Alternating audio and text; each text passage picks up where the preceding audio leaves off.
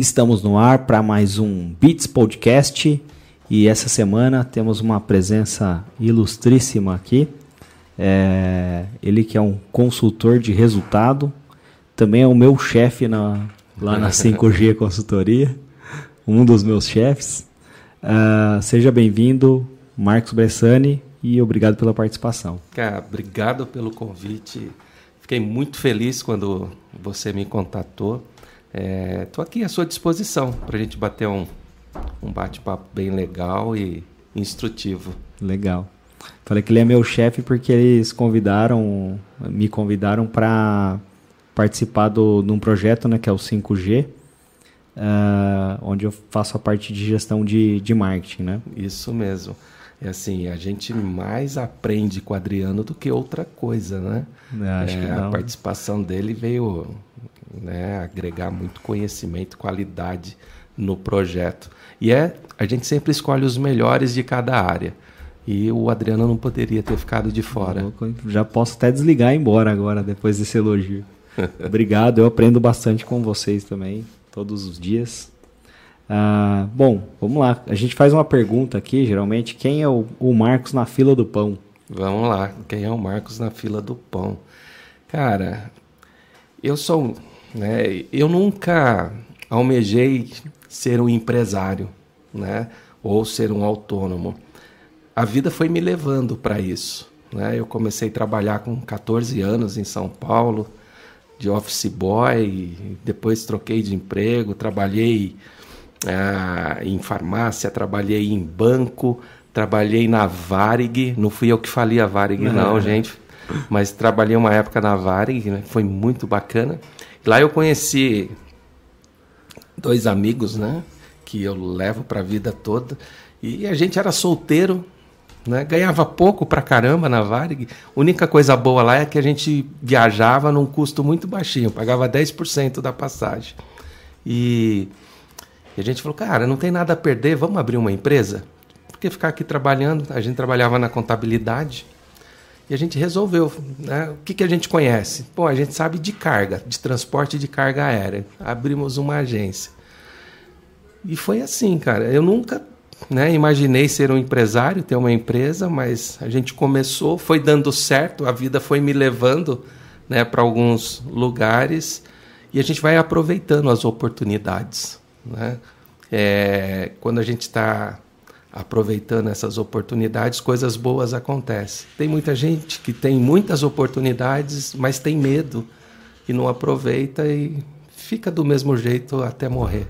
Acaba ficando vivendo uma vida não muito plena, assim, né? Muito, não muito satisfeita. Sem dúvida nenhuma. Eu acho que tem uma, uma questão da, da vida plena, né? eu acho que vai do foco da pessoa, né? Tem gente que às vezes foca muito só na família, então para ela ela tem uma vida plena na família, mas ela não gosta do emprego ou não gosta da empresa, enfim.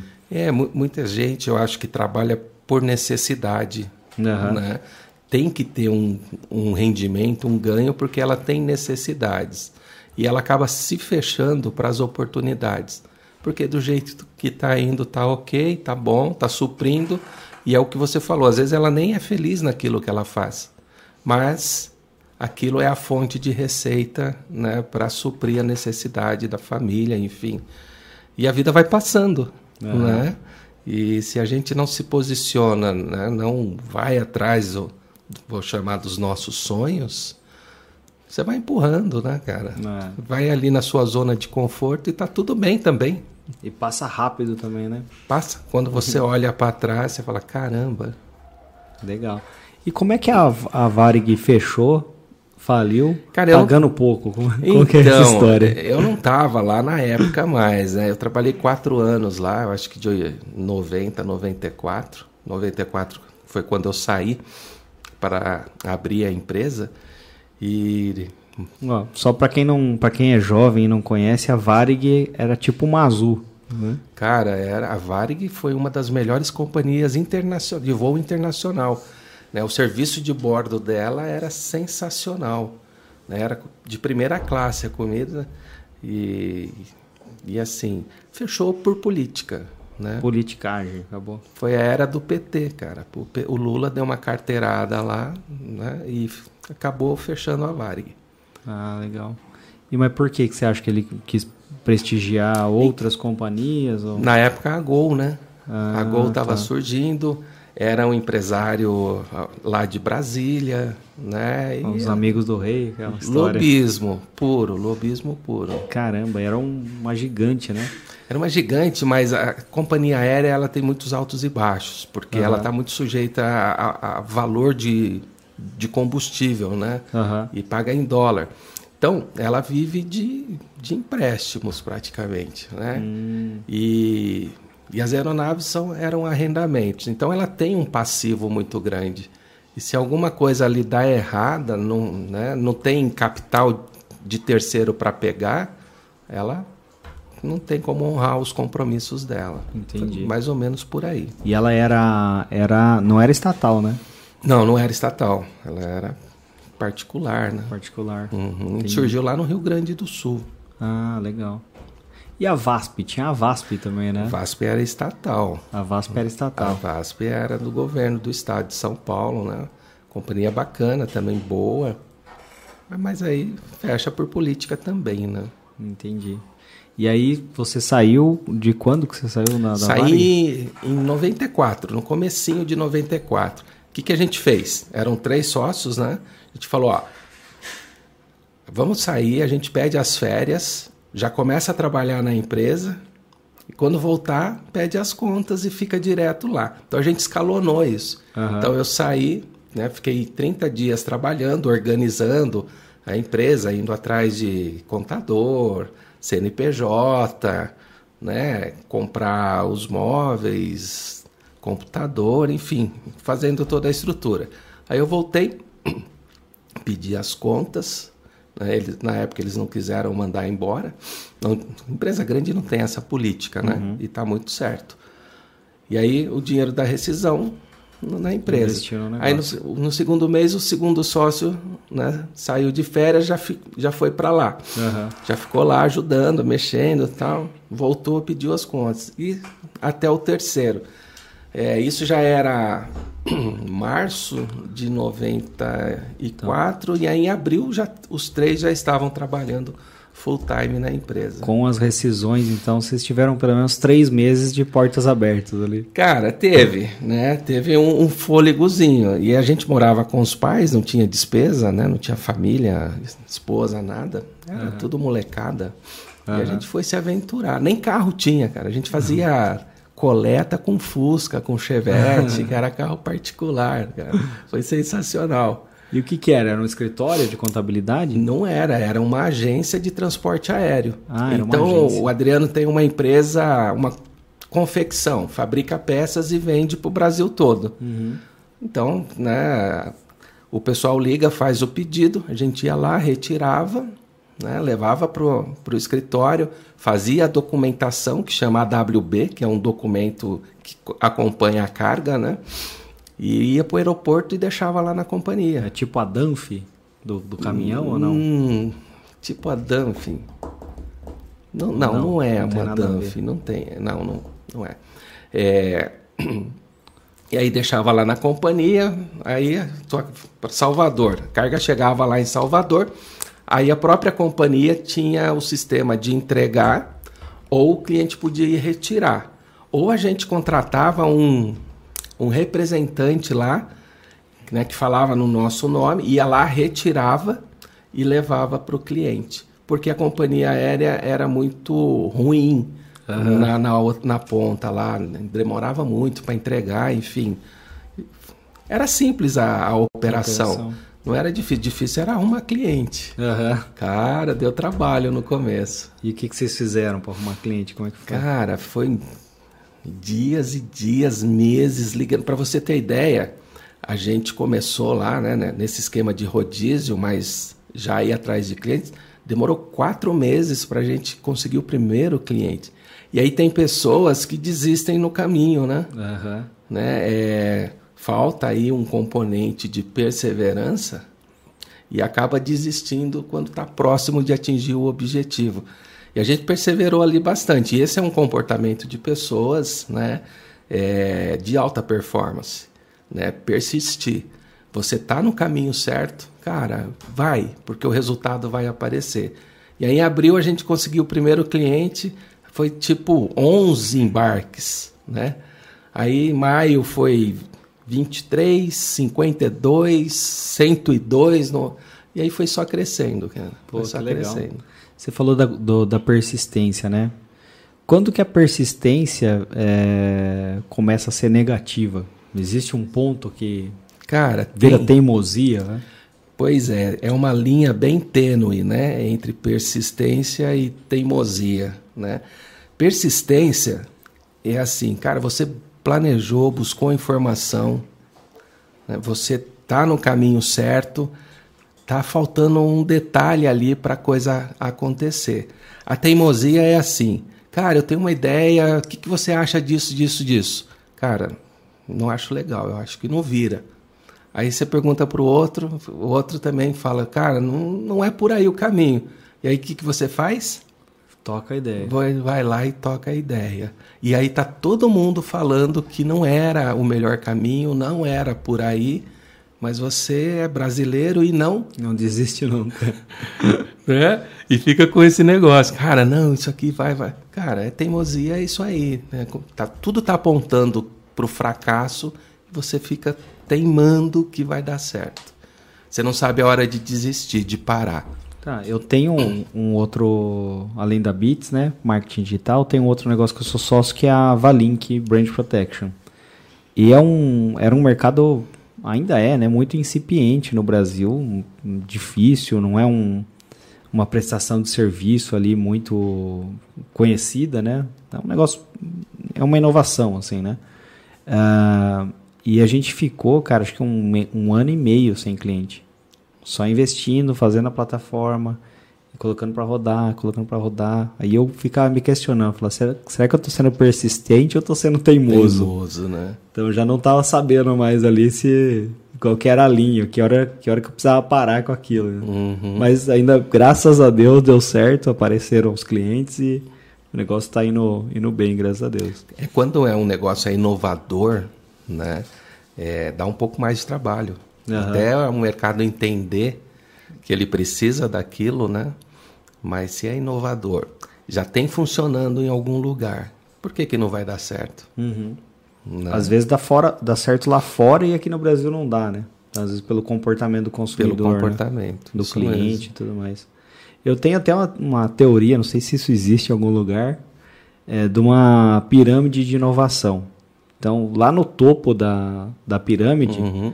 Tá algo que é extremamente inovador. Na base da pirâmide está algo que não é nada inovador. No topo, você tem baixa concorrência e pouco mercado. Na base, você tem alta concorrência e muito mercado. Uhum. Então, eu costumo dar os, os exemplos, né? Dos, ah, uma startup de proteção de marca online está lá no topo da inovação. Uma padaria está na base da inovação. Uhum. Você vai abrir a padaria, vai entrar gente lá, tomar café e pegar pão. Isso com certeza vai acontecer. Você enxerga isso? Uh, você consegue ver essa pirâmide de, de inovação? Consigo. É, é, eu acho que é por aí mesmo. Né? A, a inovação tem um mercado, eu acho que é, tem uma demanda ainda não muito grande, né? mas tem uma possibilidade enorme. Uhum. Né? E quem chega primeiro na fonte bebe água limpa. Né? Uhum. É, muitos empresários buscam, cara, como que eu posso inovar o meu negócio? Ou como é que eu abro um negócio inovador? É uma que não é fácil você uhum. achar isso. Né?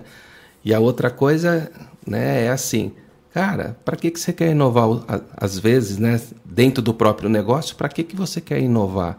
É só fazer bem feito o que você já faz. Uhum. Né? É só entregar com qualidade, com agilidade, com custo baixo. Não tem para ninguém. É o pãozinho quentinho, o bom atendimento. Uhum. E o bom atendimento, né? Tudo limpinho, organizado. E a coisa acontece. E será que. É, acho que não vai existir uma métrica assim, mas quanto tempo é saudável o cara investir em algo inovador e quanto tempo é saudável não vira teimosia o cara investir em algo que não tem tanta inovação. Pergunta muito difícil. Né? Não, Acho que não deve existir essa é resposta. Complicado. Não acompanhei ainda né, um, nenhum caso nesse, como nesse nível aí, cara. Vou começar algo do zero e quanto tempo vira isso? Depende muito do negócio ah, também, depende, né? Depende. Tem coisas que você está há um ano lá e ainda não virou. Uhum. Né? Você ainda está bancando, né? nem você não tem receita nem para bancar o teu custo fixo ainda. Uhum. E às vezes são negócios que estão lá na base. É. Onde está o erro? Uhum. Né? O negócio que é ruim ou é você que não não sabe operacionalizar lá, né? ele, fazer ele virar? Né? Tava até conversando essa semana com, com uma empresária. É, ela abriu uma loja, uma franquia de material de construção. Cara, teoricamente, tem tudo para dar certo, não tem? Pô, Com material certeza. de construção. Nos últimos anos bombou. Na pandemia não teve problema esse mercado. E ela está um ano lá e não tem receita suficiente para bancar os custos fixos. Caramba. O que será que é? Já vem com know-how, né? Que é franquia. Já vem com. Exatamente. Não tem muito que dar errado, né? Então, mas mesmo assim está patinando. Entendi. É, complicado. Complicado. Você trouxe aqui um material, né, para a gente, que são os, as 10 características é, comportamentais do empreendedor. Quais são essas características? Você poderia explicar um pouquinho melhor? Vamos lá, vamos falar um pouquinho sobre pessoas de alta performance, né? O que, que diferencia uma pessoa de alta performance e uma que não tem alta performance? Na verdade, é o resultado que cada uma apresenta. Né? Se eu tenho um resultado bom, é porque eu estou tendo uma boa performance naquilo que eu estou me propondo a fazer. Mas lá na década de 60, Adriano, é um, um americano, David Mackland, ele fez um estudo e ele queria saber por que tinha pessoas que tinham as mesmas oportunidades, se formavam na mesma universidade, no mesmo curso, tinha recursos, um abria uma indústria, o outro abria outra indústria, um deslanchava e o outro ficava patinando. Cara, tinham as mesmas oportunidades. Né? Por que, que tem padarias que bomba e tem outras padarias que estão lá à míngua? Uhum. Tem farmácia que bomba e tem farmácia que está lá mandando funcionário embora. Da padaria mesmo, tem uma padaria aqui na esquina. Aí só desculpa interromper, uhum. tinha uma padaria aqui na esquina e ninguém ia na padaria da esquina. Trocou o dono da padaria. Tá, todo dia alguém vai na padaria e traz alguma coisa. E traz alguma coisa. É. Deve ter reformado, deve ter ampliado as ofertas de, né, de, produto, de né? produtos, né? melhorou o atendimento. Tá, tá bem melhor. Né? E aí? Então, por que, que tem pessoas que performam e outras não? E aí, né, esse psicólogo né, contratou uma equipe e foram pesquisar. Ficaram 20 anos é, pesquisando os empresários de sucesso do mundo todo, das grandes multinacionais, os CEOs. E aí eles falaram o seguinte, cara, não é conhecimento, é o que você faz e deixa de fazer. São os seus comportamentos que geram resultados. E aí ele classificou, né? É, quais são esses comportamentos, então, que se toda pessoa aplicar isso no dia a dia do negócio dela, não tem como dar errado. Qualquer pessoa e para qualquer negócio. Qualquer pessoa para qualquer negócio. Não existe negócio ruim. Existe empresário que tem comportamentos de alta performance e tem empresários que não têm comportamentos de alta performance. Né? Uhum. E não tem motivo também. Ah, por que, que eu abro uma empresa, se é né, ou não. Cara, aplicou o comportamento, vai gerar resultado. E isso é muito doido. É? Caramba. E ao longo né, desses. Pô, eu já faço treinamento, consultoria desde 2010. Cara, eu já encontrei muitos empresários que não têm nem a quarta série. E os caras são milionários, os caras bombam, cara. Por quê? Porque tem os comportamentos que precisam ter, uhum. que geram resultados. Não é conhecimento. Quantos professores, PHDs, né, existem por aí e vive do salário de professor de dar aula? Uhum. Não é conhecimento. É o que você faz ou deixa de fazer que no final do mês gera o resultado. Então, dentro desses, dessas, né, é, comportamentos de alta performance, ele classificou 10 centrais. Então, a gente pode né, falar, e ele dividiu em três grupos isso daí. Um primeiro grupo é o conjunto de realização. Então, são comportamentos que me geram realizações, né? que é busca de oportunidade iniciativa. Então, o empresário de alta performance, ele está sempre atento às novas oportunidades que aparecem no mercado. Simples assim. Né? E não adianta só entender que tem uma oportunidade se eu não tiver nenhuma iniciativa. Uhum. Né? Senão fica só uma ideia vaga aqui que não vai gerar nada. Ele busca novas oportunidades, enxerga isso e tem a iniciativa de se começar, planejar, né? de começar a fazer algo né? é, para gerar bons resultados. Né? Outro é correr riscos calculados. Né? Então, o empresário né, de alta performance. Foi o que vocês fizeram, né? Vocês saíram, pediram, pediram a, as férias, pediram a rescisão. Ver, ó, verdade, você está falando aí e eu estou voltando lá atrás. Exatamente. Eu nem sabia que, que era isso aí, hein? É, corre risco calculado. Não existe ganhar dinheiro sem correr risco. Concorda? Uhum. Concordo. Né? O empresário no Brasil hoje, cara, que mais faz é correr risco, né? Tá sempre mudando política, imposto, enfim. A regra, regra não, né? não é? E mas quando ele corre um risco, é um risco calculado. Ele mensurou o risco, né? Ele falou, cara, isso aqui pode dar um problema aqui. O que, que eu faço se isso acontecer? Né? Então ele está ali monitorando, né? O passo a passo e corrige né, a, a, direção da faz o replanejamento, enfim. Então é um risco, mas é um risco calculado. Ele não vai colocar tudo, é, não vai perder tudo, uhum. né? Ele jamais vai colocar todas as, né, todo os ovos numa cesta numa só. cesta só. Ele não vai tirar todos os, a seu, né, o seu rendimento ou todo o seu é, as suas reservas para investir num negócio só para dar errado. Uhum. Né? Então, ele, quando ele faz, ele faz moderadamente, é um risco moderado. Cara, tem o, no livro do. Putz, esqueci o nome do, do, do autor, mas é o, o, livro do Elon Musk. Uhum. Ele tem um determinado capítulo que ele gastou todo o dinheiro que ele tinha e ele tinha vendido lá por, sei lá, bilhões, não, não uhum. sei qual era a cifra, assim, mas era muita grana.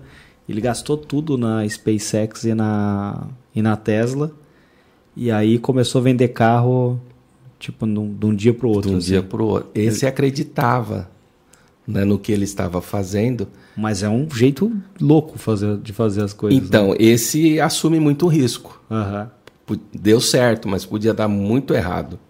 Né? Eu, eu, eu vi, eu li alguma coisa, eu não li o livro, mas eu vi alguma coisa que ele penhorou a casa dele. Chegou um momento é, que ele não tinha nem onde morar.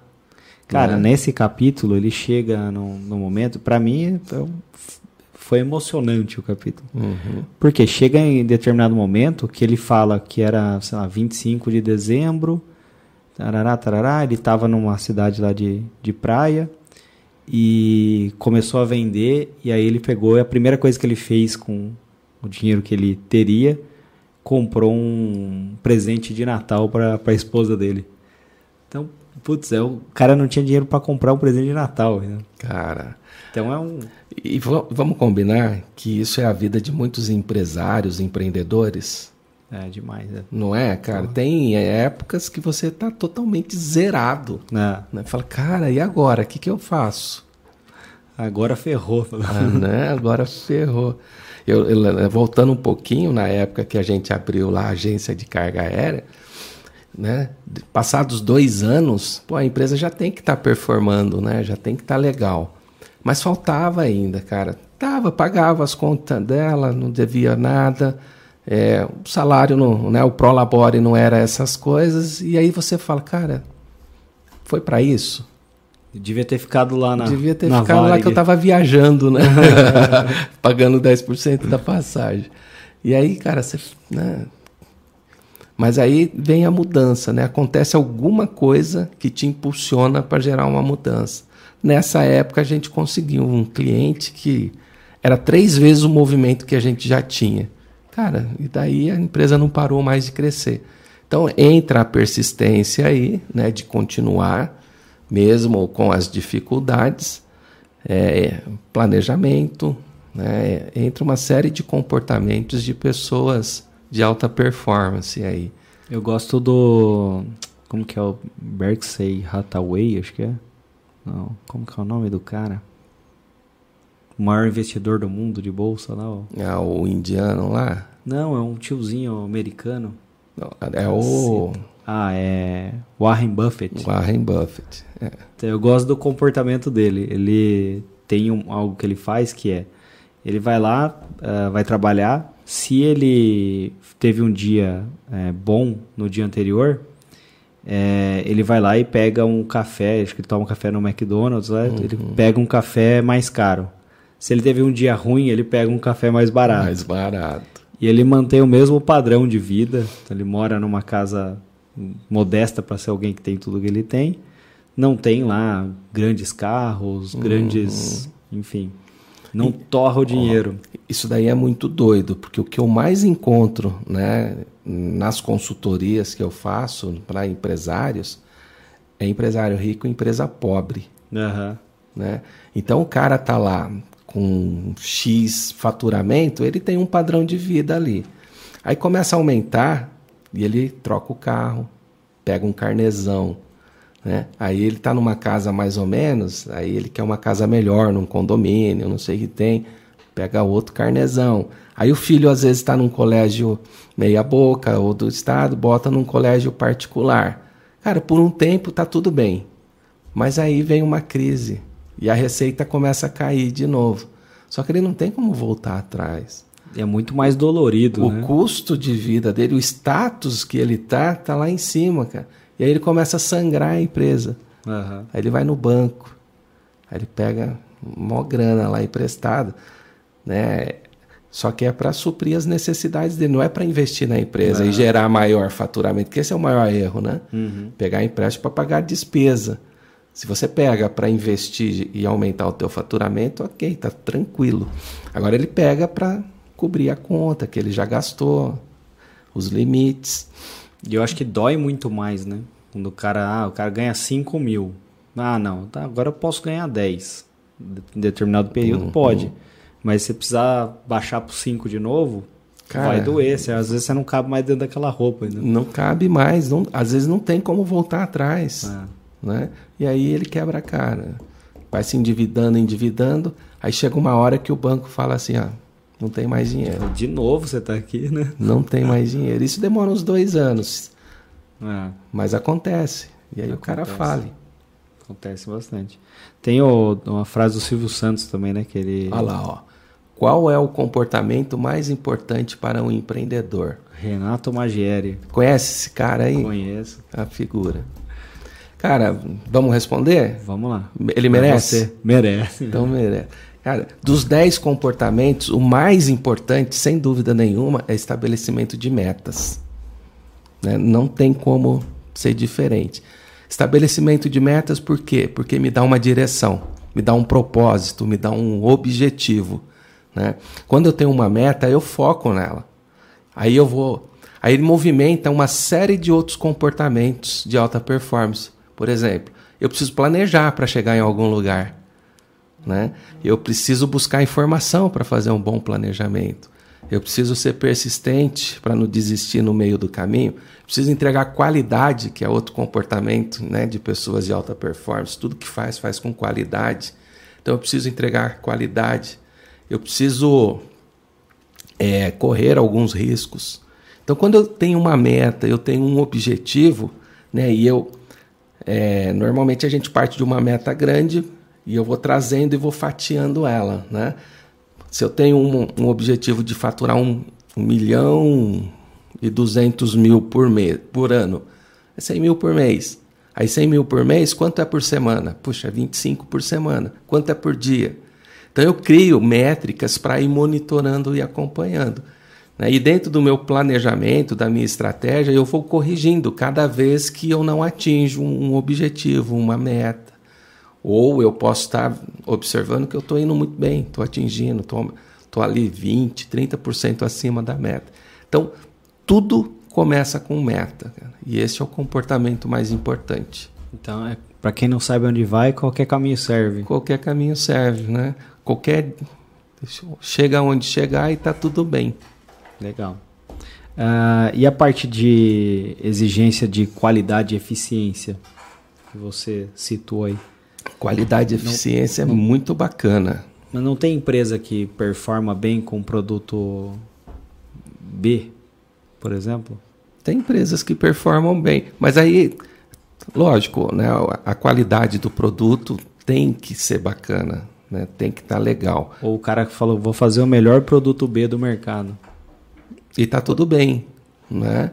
É, você vê essas marcas no supermercado aí, essas marcas Talibã, vende. Uhum. Mas porque tem gente que procura preço, não procura qualidade. Então vou entregar um melhor produto pelo preço, pelo melhor preço. Pelo melhor preço. Assim. É, quando a gente fala de, de exigência de qualidade, isso tem que ser inerente do dono da empresa. Né? Tudo que ele faz, ele, tem, ele faz com qualidade.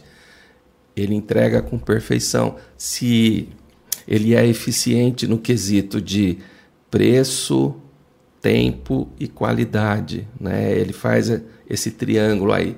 Então ele tem num, ele produz num custo baixo, num tempo mais rápido do que o concorrente, numa qualidade igual ou superior. Uhum. Senão não vende também, né? Uhum. É, costumo dar um exemplo assim. Você iria num restaurante para pagar num prato de carne 500 pau?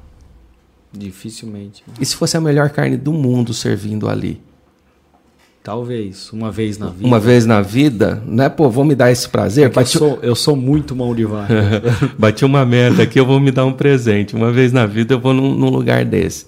Tá, mas o preço é um, é um componente. Só que você liga lá, os caras não fazem reserva. E ele fala assim, ó, três horas de fila. Você iria? Ah, dificilmente. De, né? Começa a piorar, fica pior a situação. Começa a piorar, né? E, e é mais ou menos isso, né? Você sempre tem que entregar algo com qualidade, mas num tempo legal. Não adianta só ter qualidade e não ter o tempo. Né? Você não vai ficar três horas numa fila lá esperando. Uhum. Entendeu? Então, é, qualidade é essencial para o sucesso do cliente. E a maioria das empresas hoje não tem um atendimento de qualidade, né? não tem um produto está virando commodity, né? Uhum. É tudo mais ou menos parecido. Qualquer marca que você vai comprar tem lá o concorrente similar. Uhum. O que vai diferenciar também é qualidade no atendimento. Cara, o que será que eu percebo que é, atendimento sempre foi um, um, valor né, das empresas, mas ele tem piorado cada dia mais. Você acha que é por rede social, tá com o celular na mão sempre? Você acha que isso acaba segmentando a atenção das pessoas? de uma forma que elas não conseguem mais Cara, prestar atenção, não ter foco em alguma coisa? No, no cliente? É. Porque é comum você chegar num estabelecimento e o cara tá lá no celular, né? Eu não acho isso não, Adriano.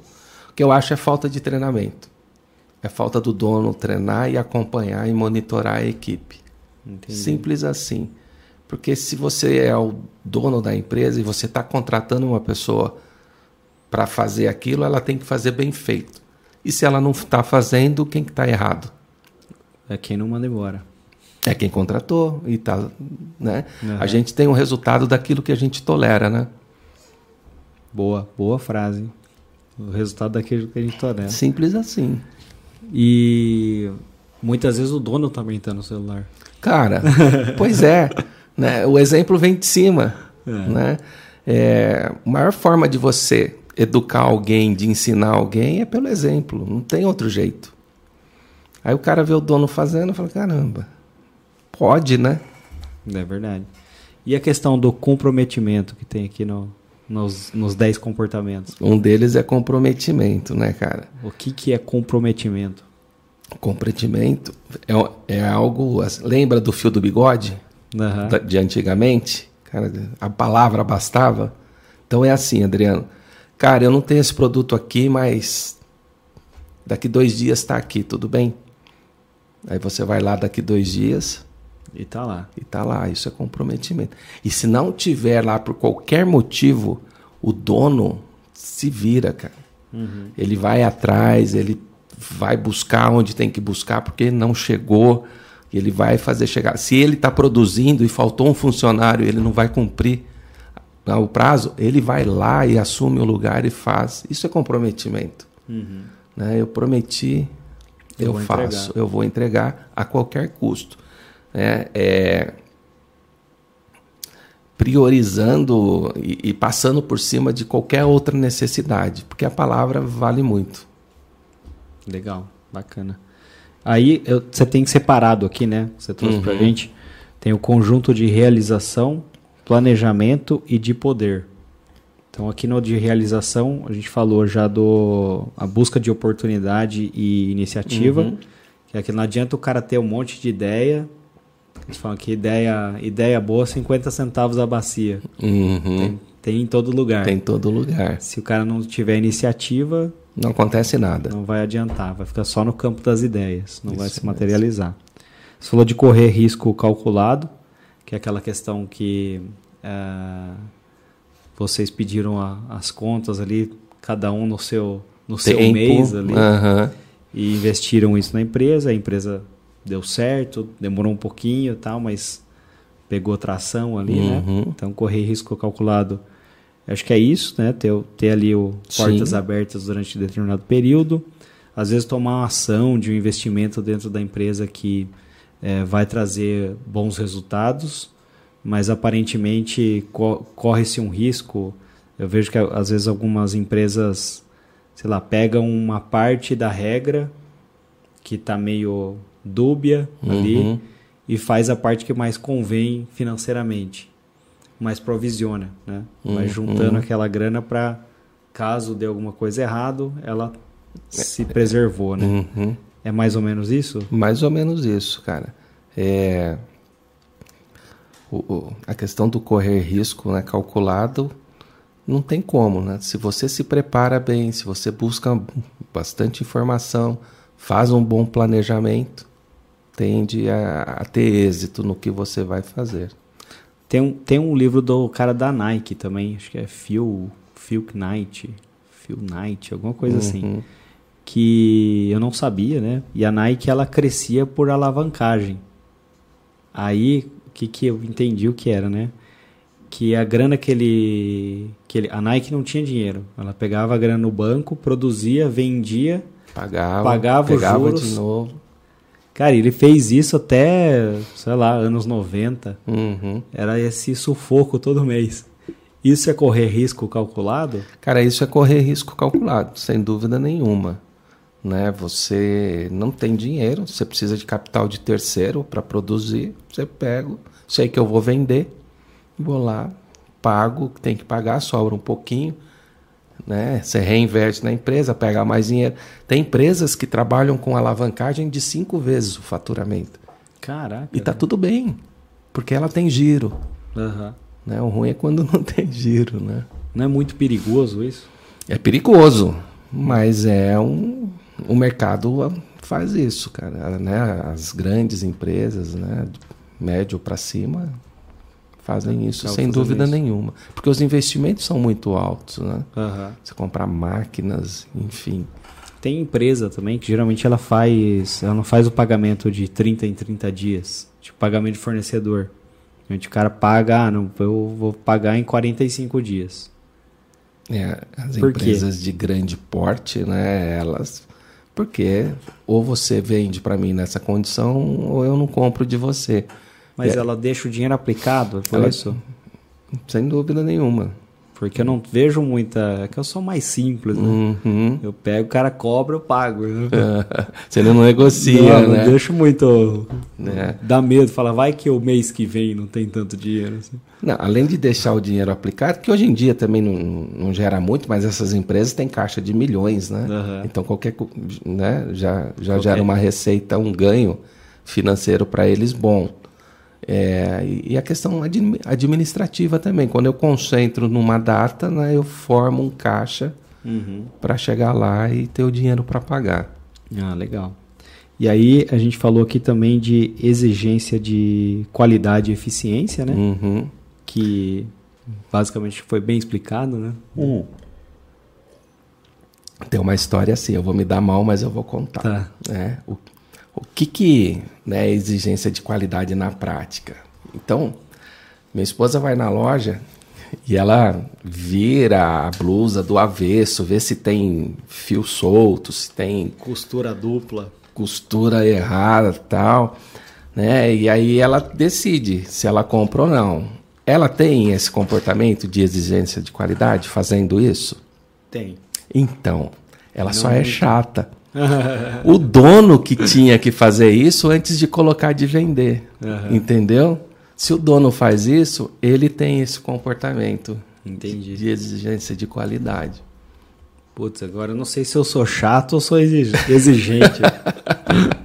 que eu vou comprar alguma coisa, eu olho tudo também. Eu viro do avesso, vejo se tem costura dupla, se tem. Então, você é chato também, que nem a minha esposa. Agora, se você vai entregar um serviço aqui para o teu cliente e você revisiona o que teu funcionário fez, né? vê se está faltando alguma coisa, se está falho aqui, se a apresentação está legal, qualidade e eficiência. Tem, faz- fazemos também. Qualidade e eficiência na veia. Legal. E aí da persistência, né? A gente falou da persistência, tudo isso dentro do conjunto de realização. de né? realização. Falamos da persistência. Uhum. Então, persistência é não encontrar a linha tênue entre persistência e teimosia, E né? teimosia, né? E aí tem a parte do comprometimento, que é aquilo que faltou alguma coisa, prometeu, Você faz. tem que integrar, entregar. Uhum. Faça chuva ou faça sol. É né? isso aí. Vou aproveitar esse é, que a gente vai para o conjunto de planejamento, fazer a pergunta aqui da Mirelle Silva. É, como transformar o viés de um empresário de baixa para alta performance? E aí ela faz outra pergunta. Você acredita que é possível é, que isso ocorra sem o suporte de um consultor? Bom, vamos começar pela segunda. Mirelle, é muito difícil sem ajuda, porque às vezes o empresário está perdido, né? Ele não sabe o que fazer e nem o como fazer. É, né? Eu tenho conhecimento, mas como que eu aplico no dia a dia? Cara, como é que eu estabeleço metas para minha empresa e para minha equipe de vendas? Como é que eu faço um planejamento e eu monitoro e acompanho os números da minha empresa? Né? Então, se tiver a ajuda de um consultor, é muito mais rápido. Dá para fazer sozinho? Se buscar conhecimento. Né? Se tiver estático na empresa dela e, e, dar o- e querer começar sozinho, eu acho que não, Não não, consegue. não consegue. Mas se, se contratar alguém para ajudar, é mais rápido. Ou eu posso buscar o conhecimento, posso fazer um treinamento que me dê as ferramentas para eu começar. Aí, buscando conhecimento é um caminho legal também. Funciona, né? Funciona. Mas acho que a, a questão é, é igual eu falo sobre marketing digital. Marketing digital, se quiser fazer, tem tudo na internet. Uhum. Vai lá, tem tudo no Google, no YouTube. O difícil é você organizar aquelas informações numa, numa forma Que cronológica gera resultado. que gera resultado. É isso mesmo. Então acho que o papel do consultor é mais nesse sentido, né? De dar, de ordenar essas, essas Cara, ações, né? Para ser mais rápido, né? ele já sabe o caminho. Ele já fez isso em centenas, às vezes milhares de empresas. Cara, vai por aqui.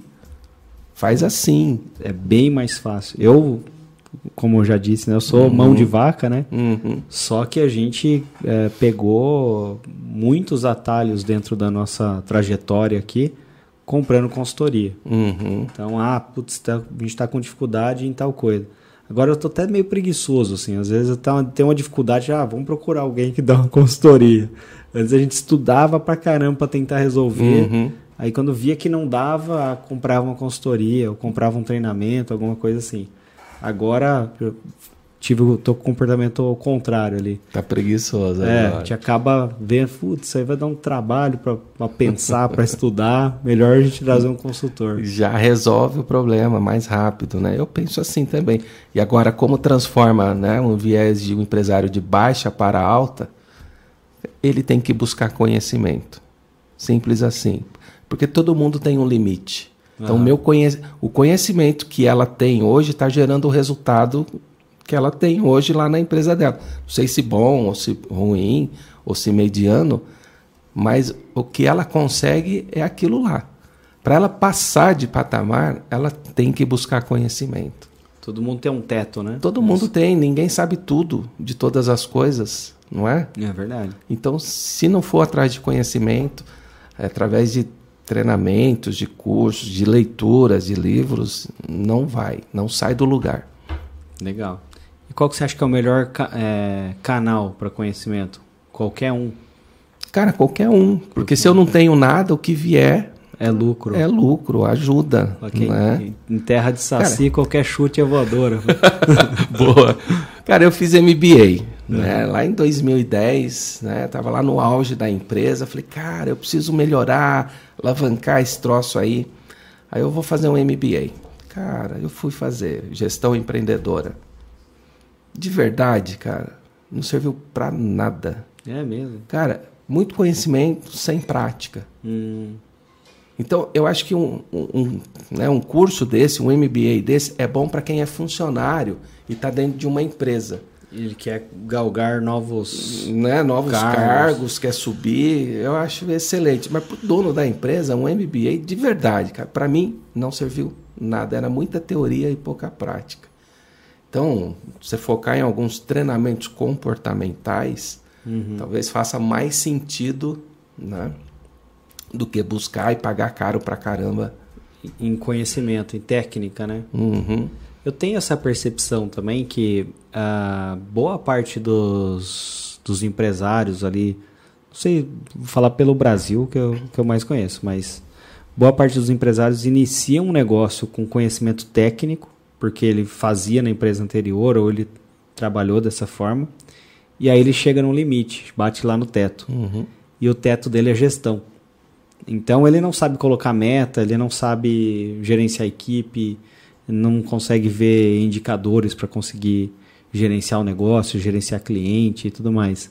Você tem essa percepção? É você que está uhum. nesse mercado há muito mais tempo percebe que, que é mais ou menos esse comportamento? É isso mesmo. É, o, o cara sai, às vezes ele é um vendedor de alguma empresa.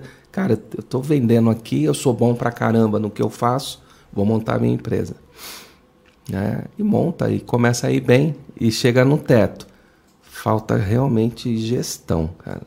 Nós não somos preparados né, para ser empreendedores. A nossa vida acadêmica inteira é teoria. Você não tem empreendedorismo no, na, na, escola de base, no colégio. Não. Você não sabe finanças. Uhum. Você não sabe fazer uma gestão de caixa eficiente. Por que você acha que não tem isso na escola? Então, porque é falho, né? É para manter a roda girando, será? Nada, sei lá qual que é o motivo disso. Eu sei que deveria ter e não tem, uhum. né? Você vê em outros países aí mais avançados existe isso. Né? Entendi. Mas no Brasil não tem. Até na própria faculdade, né? Você se forma, vamos lá, o cara faz medicina, Putz, fica bom pra caramba, mas não tem gestão. Não sabe vender o trabalho. Cara, se ele entra num, né, num, num, hospital, alguma coisa assim, ok. Mas se ele vai abrir uma clínica, e aí? Né? Minha esposa é advogada. Né? Não tem gestão. Como que eu faço a gestão de um escritório? Não aprende isso na faculdade. Uhum. Como é que eu vou empreender? Como é que eu capto cliente? Como é que eu divulgo o meu trabalho? É, como é que eu uso essas ferramentas? não tem, cara. Você aprende na raça. Tem que aprender na raça. Né? Na raça. Cara, é, você falou que na, na escola lá não, não, tem, não tem gestão e tudo mais. Você pega o modelo da escola, hoje, né, do, da escola, da faculdade e tudo mais, foi criado para educar as pessoas para o mercado de trabalho, para trabalhar em fábricas, né? Uhum. Tanto que tem as mesmos, os mesmos sinais, né? Então, tem o sinal da, da sessão, que é a sala, tem a organização da, das cadeiras, oh, entre um, um, líder e os liderados. Até o sinal, que é o sinal do recreio, é o sinal da hora do almoço, é o sinal é o da sinal saída. Da saída da... Então, Cara, é, quando você o mesmo era... modelo de educação. Né? O que, que a gente mais ouvia dos nossos pais? Cara, estuda para Arrumar um bom emprego. Arrumar um bom emprego para entrar numa estatal, Aham. né? Ou para trabalhar para a prefeitura, pra fazer um concurso público, não era É isso? isso aí. Para ter o quê? Estabilidade. Estabilidade, né? É, e dá mesmo estabilidade. Aham. Só que você vive num, num padrão ali e vai pro resto da vida, Aham. né? Mediano. Você quer ser rico, milionário? Vai empreender. Vai ter que empreender, não Vai tem ter que jeito. empreender, tem não que tem colocar. jeito. Tem, Tem, um, que correr risco. tem um sócio meu que fala, tem que pôr a bunda na janela. Vai ter que correr risco. É isso aí. Legal. Cara, aqui no conjunto de planejamento, né? Uhum. Tem aqui a parte da busca de informações, que é isso que você já estava comentando antes, né? É de É, tentar entender o mercado. Pessoa- pessoas de alta performance buscam informação o tempo todo no mercado, com os concorrentes, eh, com os clientes, com os próprios funcionários, né? porque eles são a linha de frente ali e eles têm muita informação. Só que a maioria dos empreendedores não tem esse hábito né? de buscar informação. Por que, que você acha que não? O cara vai se acomodando ali na. Vai se acomodando, acha que não é importante. Né? E a informação é tudo hoje. Né? Quem tem informação sai na frente. Aham. Né? É, se eu busco informação com o meu funcionário sobre o que os clientes estão achando ou o que eles estão procurando e a minha empresa não tem, eu posso melhorar isso. Se eu busco informação com o meu cliente, falo, como que está o meu atendimento? Né? Você está precisando de algo mais que eu não estou fazendo? Se eu busco informação com o meu concorrente, cara, que tipo de inovação você está trazendo para o seu negócio? Né? Porque a gente entende que concorrente é inimigo. Aham. E não é assim, né? A gente pode ter como parceiro. É. É. Todo mundo evolui junto, né? Exatamente. Então buscar informação é é um dos mais importantes, Essencial, né? essencial. Para qualquer empreendedor. Aí o estabelecimento de metas, você já comentou aqui, né? Aham, que é o mais importante. Monitoramento e plane... é, planejamentos sistemáticos. Que, que comportamento é esse, né? É, eu preciso conhecer os números da minha empresa, né? Eu preciso ter um, um fluxo de caixa decente. Eu preciso ter uma DRE, saber se a minha empresa está gerando lucro ou prejuízo, né? Conhecer a minha margem, né? Conhecer o meu ponto de equilíbrio, né? Tem muitas informações que eu preciso conhecer que vão me ajudar a tomar decisões.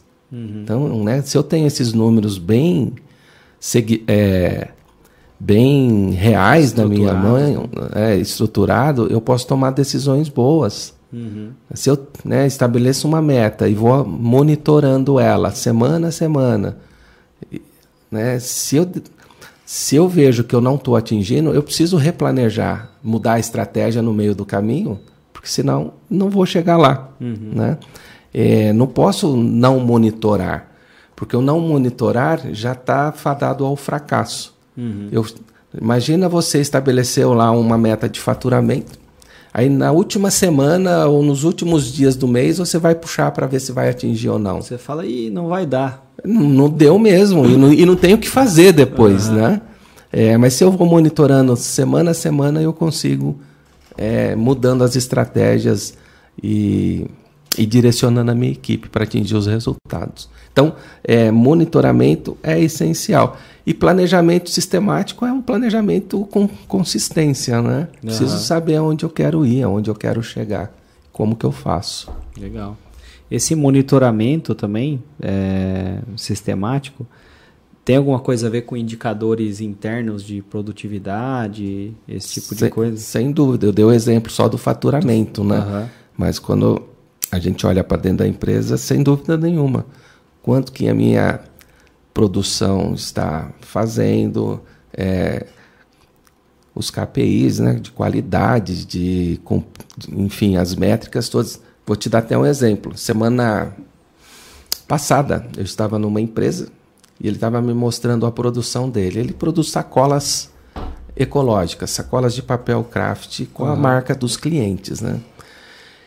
E o investimento de uma máquina nova que ele já está precisando é muito alto. E ele falou, caramba, e ele está indo atrás, né? Buscando alavancagem, né? Aham.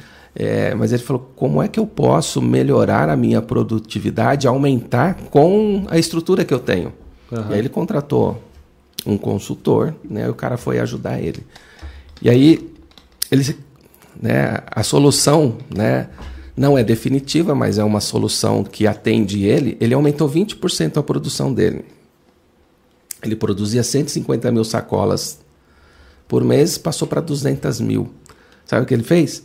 Contratou uma segunda equipe, treinou esses caras na máquina.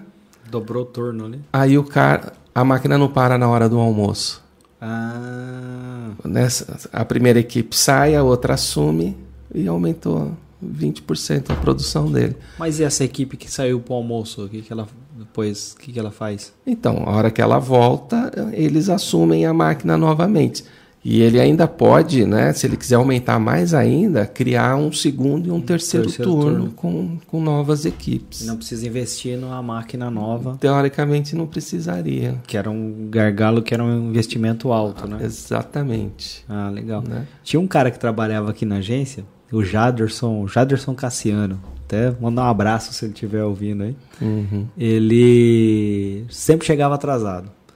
Chegava 10, 11 horas da manhã, Aí você conversava, falou, já, você precisa chegar no horário tal. Falou, eu não consigo acordar de manhã. Ele falou, um dia eu vou inventar um negócio que a agência vai ter dois turnos e eu vou trabalhar no turno da noite.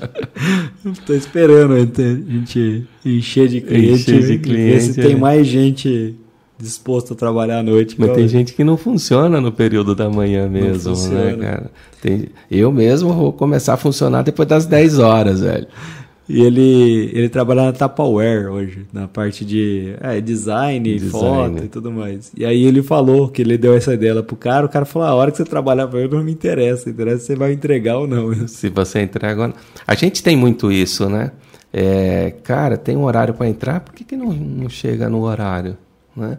Cara, por que, que não pode ser flexível? Uhum. Cara, se eu entro meia hora atrasado, eu saio meia hora para né? depois. Depois, né? e enfim é, o combinado não sai caro, né? A gente tem é, uma flexibilidade de, de horário aqui.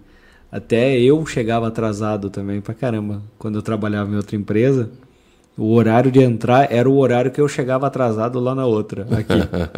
Agora eu chego atrasado no horário que, que você já, já estava atrasado. Atrasado, né? Só vai. Legal. Uh, e aí você tem aqui também o conjunto de poder, né?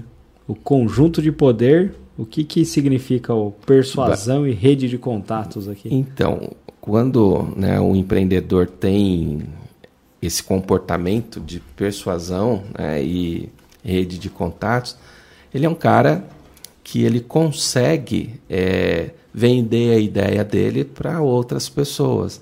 Então ele chega para o funcionário dele e ele consegue achar um motivo para aquele cara Continuar acreditando naquela ideia. Naquela ideia, para que ele seja mais produtivo, gere mais resultados. E, e a questão da rede de contatos, esse, esse, cara, ele usa a rede de contatos dele em favor do negócio dele.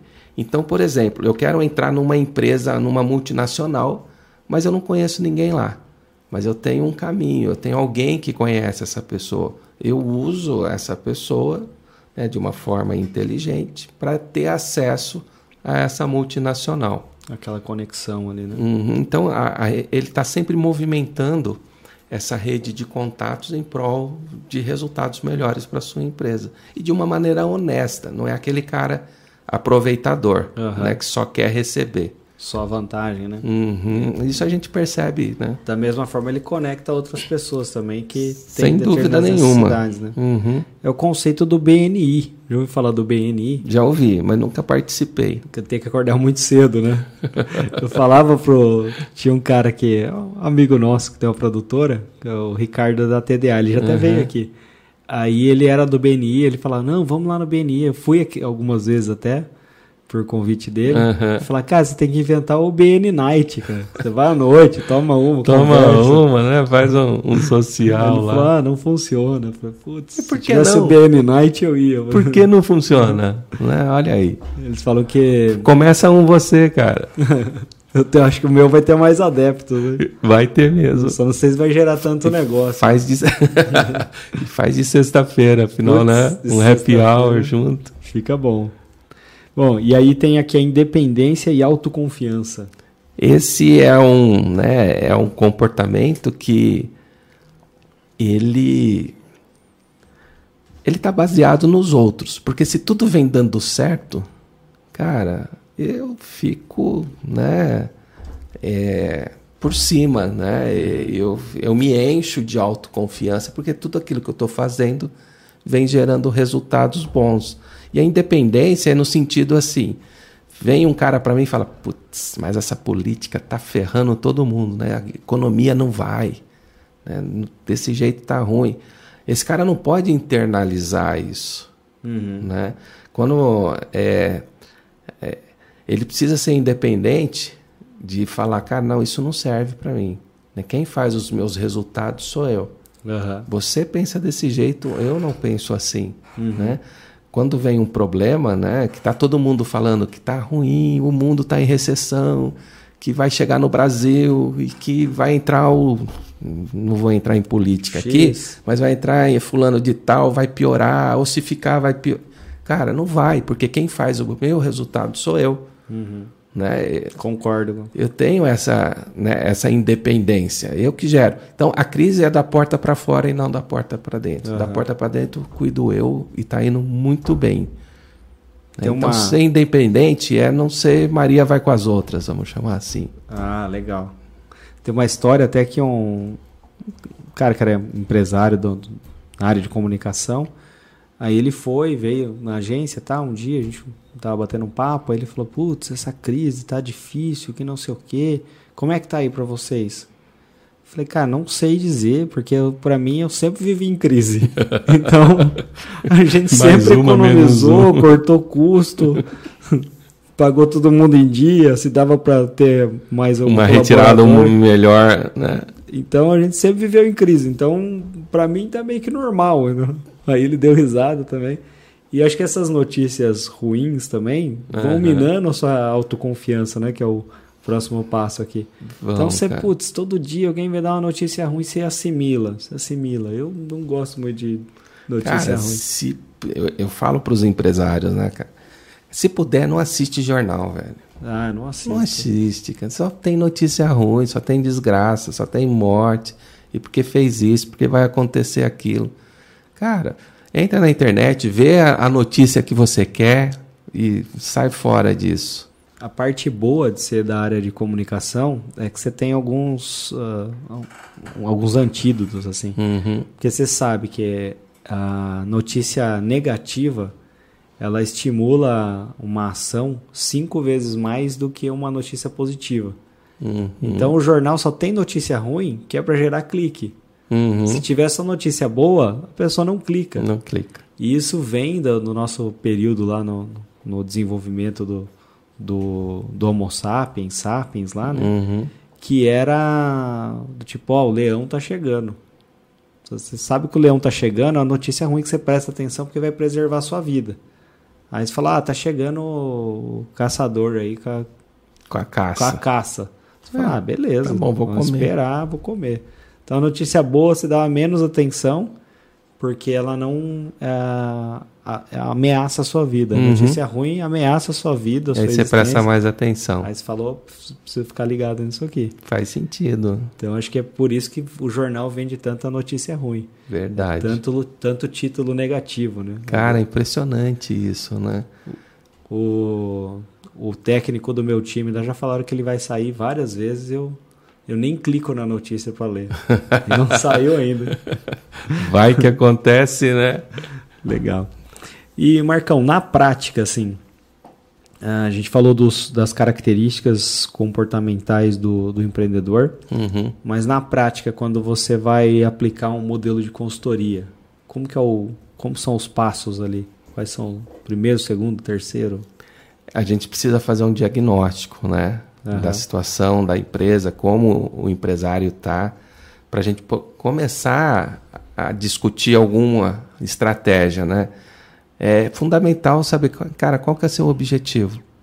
Né? Porque às vezes a gente chega querendo fazer determinada coisa e, e isso não é importante para o empresário, para o empreendedor. Né? Então, qual que é o seu objetivo? O que, que te faz feliz se acontecer?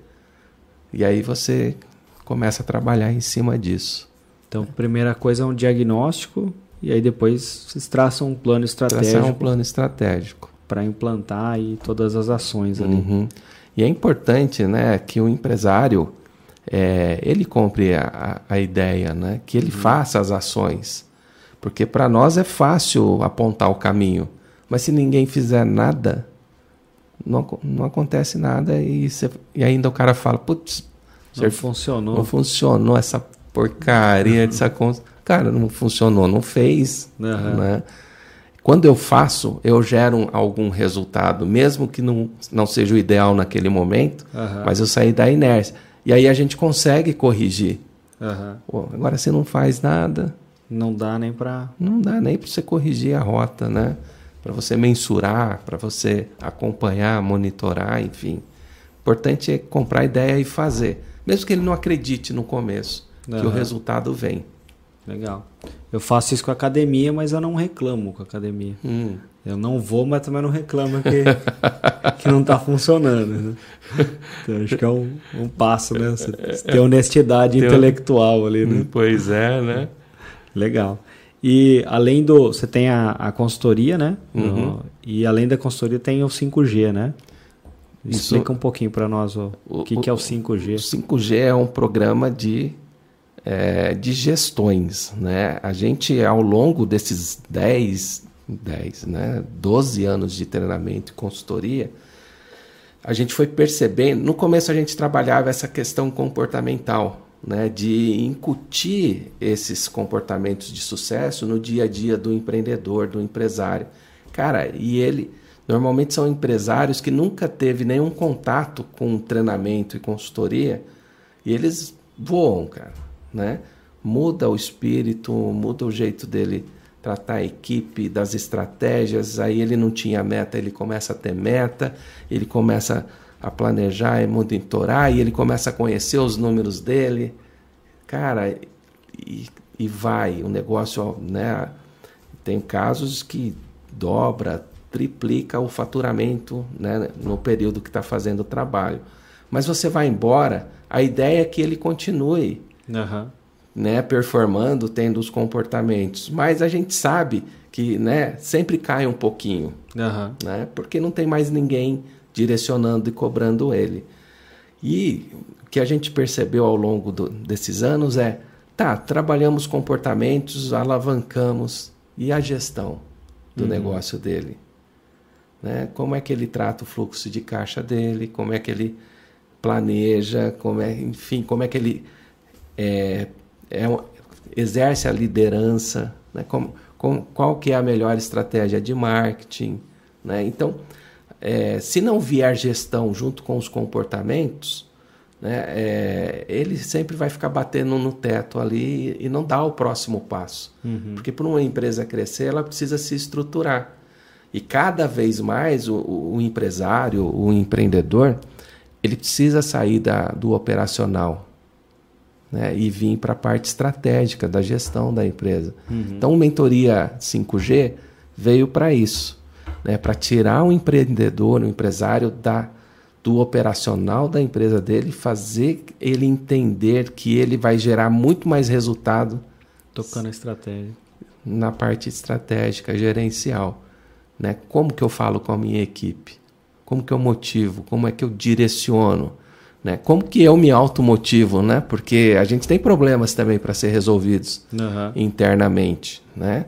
E uma da, das, né, das gestões é isso. Uhum. Né? Como é que eu me trato para poder deslanchar, para destravar, trabalhar as minhas neuras, os meus medos. Né? Junto com isso vem a questão do, né, de gestão empreendedora, de gestão de marketing, de vendas proativas. Então é um programa muito completo. Legal, né? bacana. Né? Você acha que, uma opinião que eu tenho, né? Que você ter sócio é, é muito bom, porque geralmente se você é um, um empreendedor ali solitário, geralmente você não tem com quem dividir ali tanto ah, os pontos positivos quanto negativos. Uhum. E às vezes você pode não ter cobrança. Uhum. E aí, quando alguém deixa de te cobrar e você deixa de cobrar o, o outro, parece que você cai numa. Lá, numa. A zona de conforto. Zona de vai? conforto. Zona de conforto. Você cai numa zona de conforto que você fala, ah, vamos tocando assim mesmo. Tá bom. Tá bom, do jeito que tá. Uhum. Você acha que isso é. Cara, eu acho que ter sócio faz muito sentido, porque uhum. você não consegue ser bom em tudo, uhum. né? E, e o sócio é bom justamente quando ele vem suprir uma deficiência sua, uhum. né? E né, nesse no gestão 5G eu tenho sócio, né? Que é o Renato Magieri. E além de, de ser um sócio, né, que me completa nas minhas deficiências, no que eu sou ruim, ele é bom e vice-versa. Cara, ele é um irmão que eu ganhei para a vida. Legal. É, eu conheço ele de moleque. A gente fez faculdade juntos, né? Lá em São Paulo, Mackenzie. Caramba, de lá já? De lá, cara. Mais de 30 anos. Na verdade, um dia eu conto para você essa história, não vou expor ele aqui, né? Como que eu conheci ele lá e né? pensa naquele menino certinho, arrumadinho. Mas a vida me deu ele, cara, como como amigo e irmão. Legal. A gente é, caminha Mas não enche juntos. O saco, né? não. Sócio enche o saco de vez em Cara, quando. Cara, sócio enche o saco, né? Mas a gente tem que saber lidar com essas coisas, né? Uhum. Simples assim. Eu tenho bastante sócio. Mas então, cara, eu, eu não sei um, qual que é a quantidade ideal, né? Uhum. Eu sei que dois, eu já tive dois, éramos em três e agora eu tenho ele, né? E tá funcionando. Ah, mas eu gosto de todos os meus sócios aí. Uhum. Dá um abraço pro João, que tá ali na mesa. pro Richard, pro Luizão, que tá ruim, do... tá melhorando. Pro Marlon, pra Cristal e pra Rosângela. Tá Muito... bom de sócio? Tá, tá bom, né? Se precisar Legal. dar uns assim, tá sobrando. Tá sobrando. Tá sobrando. Legal. É, pô, Marcão, gostaria de te agradecer tem mais alguma coisa que você queria dizer? Cara, eu acho que a gente conseguiu passar bastante. Abordar todos os, né, todos os, temas. temas aí, foi bem bacana. Tem uma coisa que eu sempre esqueço. Ah, legal. É, a gente vai passar a lista inteira aqui dos 10 itens que o tá. Marcão trouxe. É, como que faz para contratá-lo? Bom, vamos lá. A gente tem né, Facebook, Instagram, e é fácil achar o nosso contato. Como né? que é o né? arroba? Arroba? Cara, é arroba mentoria 5G. Mentoria 5G. Uhum. Perfeito. Né, tem o nosso site, lá tem é, né, o contato, o e-mail, o telefone. Se fizer contato, alguém vai responder, certamente. Legal. Então, é, no Instagram, arroba mentoria 5G. 5G. Então vamos dar esse canal ficar mais fácil para todo mundo encontrar. E aí a lista dos 10 comportamentos aqui, características comportamentais do empreendedor. Você quer que eu, que eu fale? Fala, pode, pode, falar. Pode falar? Aí então, você vai gravando. Aí. São aqui três conjuntos né, de comportamentos. O conjunto de realização, então, busca de oportunidades e iniciativas, é, correr riscos calculados, exigência de qualidade e eficiência, persistência, comprometimento. Então, essa é a, a, parte do conjunto de realização. Aí tem o conjunto de planejamento. Então, busca de informações, estabelecimento de metas, monitoramento e planejamentos sistemáticos. E aí no conjunto de poder tem persuasão, rede de contatos, independência e autoconfiança. Então, essas são as 10 características comportamentais do empreendedor. Isso aí. Se a galera quiser se aprofundar nisso, é só entrar lá no Google e colocar lá os 10 CCS, que vai aparecer bastante informação. Legal. Ou no arroba mentoria 5G. Ou no arroba mentoria 5G. Para passar pelo processo completo. Completo. Isso aí. Eu tenho uma última dúvida. É...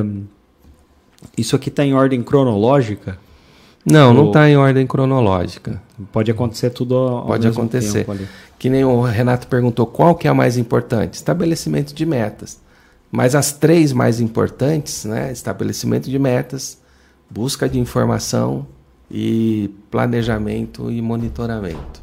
Legal. São as três que se você começar focando nelas, você vai arrastando as outras com você.